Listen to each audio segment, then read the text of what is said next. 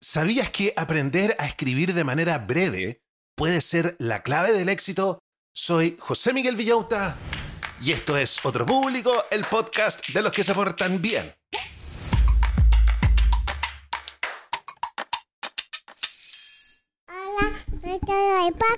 Hola a todos los del podcast, ¿cómo están brochachos? ¿Cómo están brochets? ¿Cómo está la secta de la productividad, el desarrollo profesional y personal? Bienvenidos a otro capítulo del podcast. Bienvenido a otro capítulo donde hablamos sobre productividad. Este capítulo debería haber ido el día lunes, pero lo corrimos para el día martes porque yo estaba enfermito, estoy un poquitito enfermo. Me agarré un rotavirus, así que estoy delicadito. Pero ya estoy acá para que aprovechemos todo lo que queda de la semana. Vamos a tener capítulos súper interesantes los próximos días de la segunda semana de febrero. Ya se nos fue la primera semana de febrero. Bueno, hoy día vamos a hablar sobre escribir. Sobre por qué tenemos que ser breves al momento de escribir y cómo lograr esta brevedad. Hay que ser breves para no perder la atención de nadie. Hoy día vamos a revisar las ideas principales de un libro que se llama Smart Brevity, Brevedad Inteligente. Escrito nada menos que por tres personas. Mira, tres cabezas piensan más que uno. Escrito por Jim Van der Mike Allen y Roy Schwartz. Ellos igual son súper importantes y son taquilla. Ellos trabajan en política y fundaron Axios y Político, dos blogs que se transformaron en referentes políticos en los Estados Unidos. Y en los blogs ustedes saben que lo más importante es ser breve para que los posteos se viralicen. Así que estos gallos saben de brevedad inteligente. Pongan atención porque esto es lo que vamos a aprender el día de hoy. ¿Cómo transforma la brevedad tu comunicación laboral? ¿Cómo capturar atención al instante? ¿Cómo hacer reuniones más eficientes? Cómo reforzar mensajes con visuales y cómo mejorar las publicaciones en redes. Pero antes de comenzar con el libro, quiero decirles que está todo pasando con el coworking silencioso de los patrones. Háganse patrones por solo 3 dólares al mes. Acceden a un Zoom todos los días que comienza a las 8.20 de la mañana, termina a las 5 de la tarde. Se conectan y trabajamos juntos con el método Pomodoro. Yo he avanzado un montón he avanzado tanto que cuando me enfermé este fin de semana tenía pega adelantada. Así que no me quedó tanto la escoba. Todo gracias a que estoy trabajando súper concentrado, es súper interesante, se conecta gente, uno ve por cámara cómo estamos todos trabajando y de cierta manera uno se obliga a trabajar. Es como entrar a una biblioteca. Así que todos los que trabajan en la casa, a todos los que les cuesta avanzar con sus proyectos, conéctense al coworking silencioso por solo 3 dólares al mes, más encima apoya al podcast. Y tienes capítulos exclusivos los días sábados y los días domingos. y lo otro, les quiero decir que hay merchandising del podcast. La tienda de merchandising la encuentran en mi página billota.start.page que pongo siempre en todas mis redes sociales. Y si quieres avisar en el podcast por una módica suma, comunícate conmigo a través de Instagram. Búscame como José Miguel Villota. Ahora sí, comencemos a revisar nuestro libro.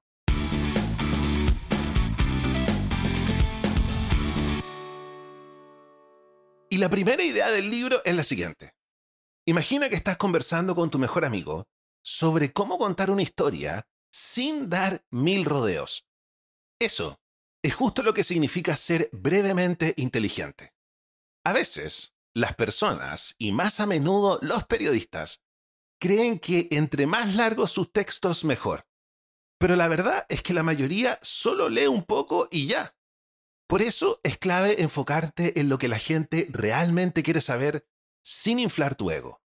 Ser brevemente inteligente es como tener un superpoder para hacer que tus palabras cuenten más, siendo directo y al grano.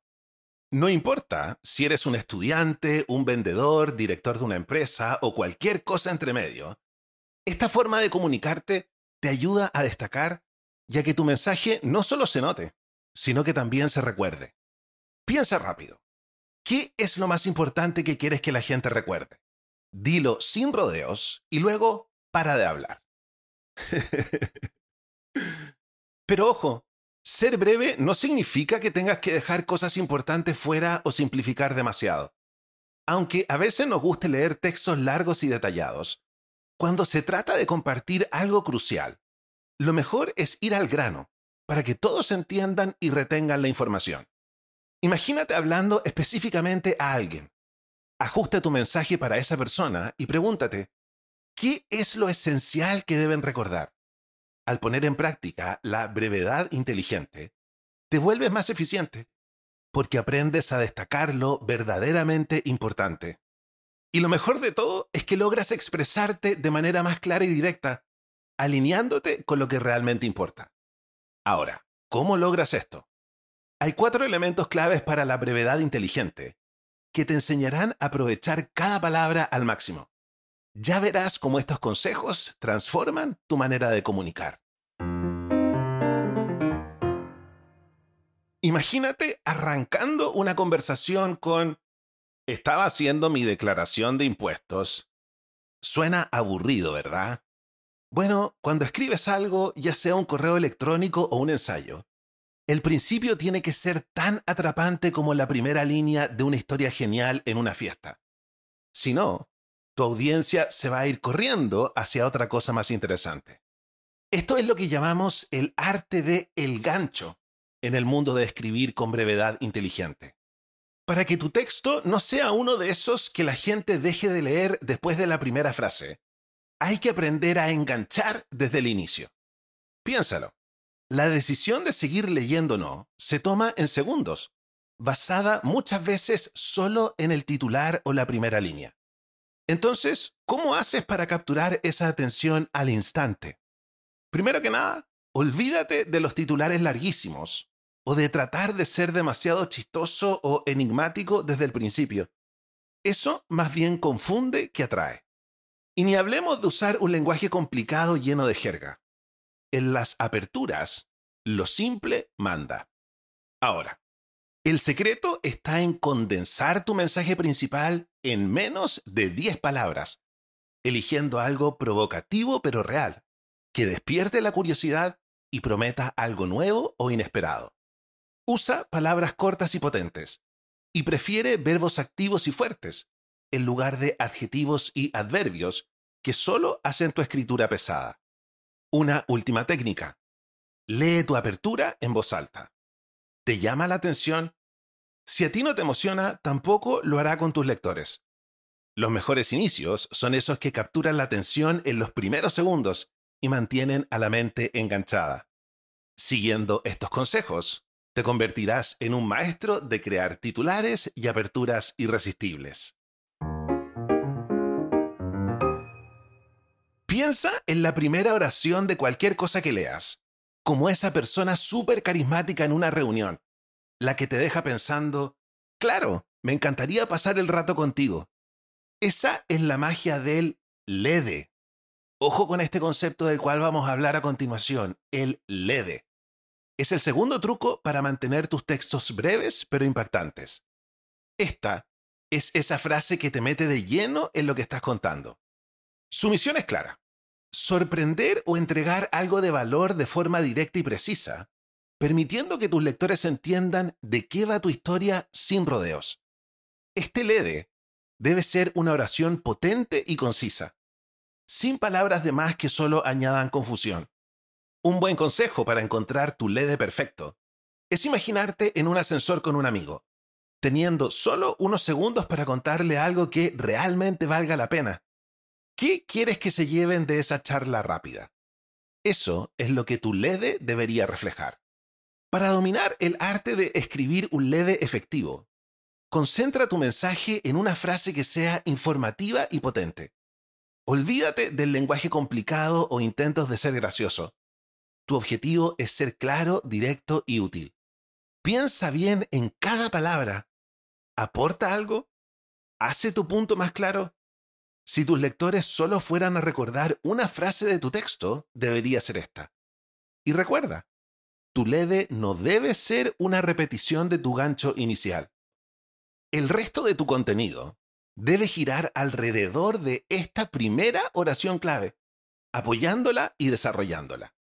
Este enfoque no solo hace que tu texto sea más fácil de leer, sino que también asegura que tu mensaje calará hondo en tus lectores. Dominar el LEDE transforma tu escritura en una herramienta poderosa para captar la atención. No es solo lo que dices, sino cómo lo dices. Y todo comienza con esa primera frase que engancha. Después de enganchar a tus lectores con un inicio intrigante y un LEDE lleno de información, ¿qué sigue?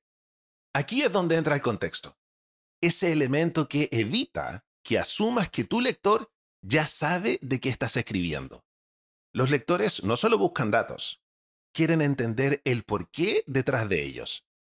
Es crucial entonces explicar por qué la información es importante de manera clara y directa. Un par de frases bien puestas aclarando la relevancia pueden evitar confusión y mantener el interés de quien lee. El truco está en dar ese contexto sin abrumar. ¿Cómo? Usando algo que podríamos llamar axiomas. Son como señales en el camino que guían a tus lectores a través de tu contenido. Estos axiomas les ayudan a captar la importancia de lo que están leyendo, incluso si solo están hojeando rápidamente. Podrías incluir titulares en negrita para introducir el contexto, como ¿por qué es importante qué está pasando, el panorama general, la historia detrás o leer entre líneas. Luego, da una explicación contundente de por qué tu LEDE es relevante, siguiendo el axioma que elegiste. Olvídate de rodeos o lenguaje rebuscado. Usa palabras fuertes y decisivas que subrayen el cambio, el contexto y la relevancia. ¿Por qué debería importarle esto a tu lector? ¿Qué cambio indica en su mundo? Tu contexto tiene que responder a estas preguntas de manera directa. Un buen tip es leer en voz alta tu gancho, la primera oración, el axioma y el contexto. Es una forma excelente de probar su efectividad. ¿Suena claro? ¿Fluye bien? Si al leerlo en voz alta te mantiene atento, seguramente captará la atención de tus lectores. Recuerda, la claridad es clave en la escritura y tus axiomas son las joyas de la corona que hacen brillar tu contenido.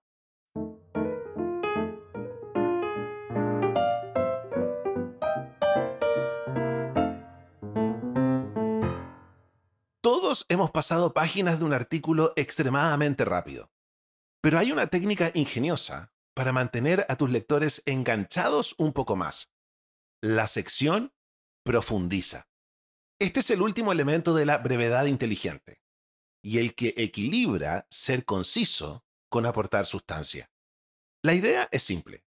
Presentas el contexto de entrada y luego invitas al lector a explorar más si así lo desea.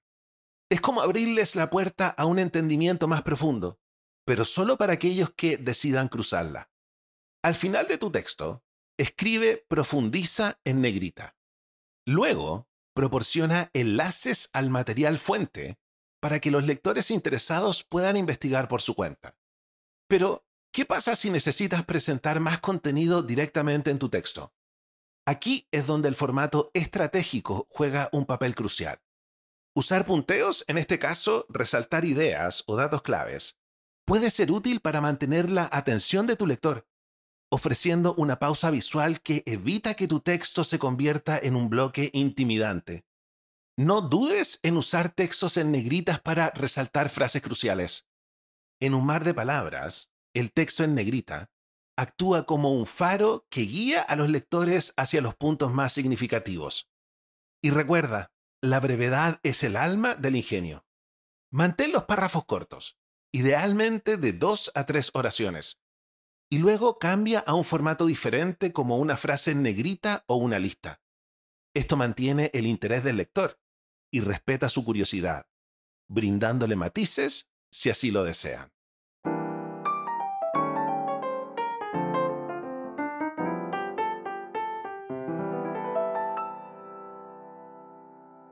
Y la última idea del libro es la siguiente. Si sientes que tus correos, discursos, reuniones y otras comunicaciones laborales reciben tanta emoción como una visita al dentista, es hora de aplicar la brevedad inteligente. Dominar este arte no solo puede elevar tu carrera, sino también cambiar cómo te perciben en el trabajo. Imagina un mundo donde, entre mensajes sin leer y reportes interminables, destaquen aquellos que comunican con claridad y concisión. Empecemos por los correos. Utilizar la brevedad inteligente aquí significa arrancar con un asunto que cautive, presentar lo principal desde la primera línea y apoyarlo con datos concisos. No te olvides de los visuales que clarifiquen tus puntos clave. En cuanto a los boletines, piénsalos como el faro que guía y motiva a tu equipo. Un nombre atractivo y breve, las noticias más importantes en un formato visual y actualizaciones claves, cada una sin pasar de las 200 palabras, harán que no solo se lean, sino que se esperen con ganas. Las reuniones, a menudo vistas como pérdidas de tiempo, pueden convertirse en sesiones estratégicas. Establece un objetivo claro desde el inicio, mantén el enfoque, involucra a todos y termina con un resumen de los próximos pasos. Todo en 20 minutos. Y en las presentaciones, comienza con un titular que resuma tu idea central, seguido de 3 a 5 puntos principales. Aplica también la brevedad inteligente en tus discursos. Enfócate en un punto memorable, involucra a tu audiencia con una anécdota y refuerza tu mensaje central con ejemplos y datos. Y recuerda, lenguaje simple y directo. Incluso en redes sociales, donde cada publicación compite por atención, la brevedad inteligente te hará destacar. Adapta tu mensaje a cada plataforma y utiliza imágenes impactantes. No subestimes el poder de lo visual. En un mundo dominado por imágenes, una bien pensada vale más que mil palabras. La clave está en la simplicidad y en contar una historia que capte la atención a primera vista. En resumen, la brevedad inteligente no solo es una técnica de comunicación, es una herramienta para destacar en tu carrera, haciendo que cada palabra cuente, ya sea en un correo, una reunión o un posteo en redes sociales. Oye, qué libro más interesante el del día de hoy. Me encantan estos capítulos sobre escritura, sobre cómo comunicarse de manera más efectiva. Y la verdad es que cuando a uno le llega de un subalterno un correo bien escrito, un reporte bien hecho, uno dice con este gallo yo quiero trabajar para siempre. Así que es verdad esto de que la brevedad inteligente te va a ayudar en tu carrera. Yo te aconsejaría que volvieras a escuchar este capítulo y tomes apuntes y tengas una especie de hoja que puedas consultar para escribir todas tus comunicaciones. Oye, y para sacarle mejor provecho a este texto que acabamos de revisar, ¿por qué no vamos con las 10 tareas accionables, el ranking de las 10 tareas ordenadas por importancia? ¿Qué tarea estará en el número 1, número 1, número 1, número 1? En el número 10, practica leer en voz alta tus aperturas. En el número 9, destaca puntos claves con negritas. En el número 8, comienza correos con asuntos atractivos. En el número 7, añade visuales claros a correos y presentaciones. En el número 6, limita actualizaciones a 200 palabras en boletines. En el número 5, reduce reuniones a 20 minutos con objetivos claros. En el número 4, centra publicaciones en redes en una idea fuerte. En el número 3, inicia discursos con anécdotas y un mensaje central. En el número 2, usa brevedad inteligente en comunicaciones laborales. Y en el número uno, número uno, número uno, número uno, usa un gancho atractivo en todas tus comunicaciones.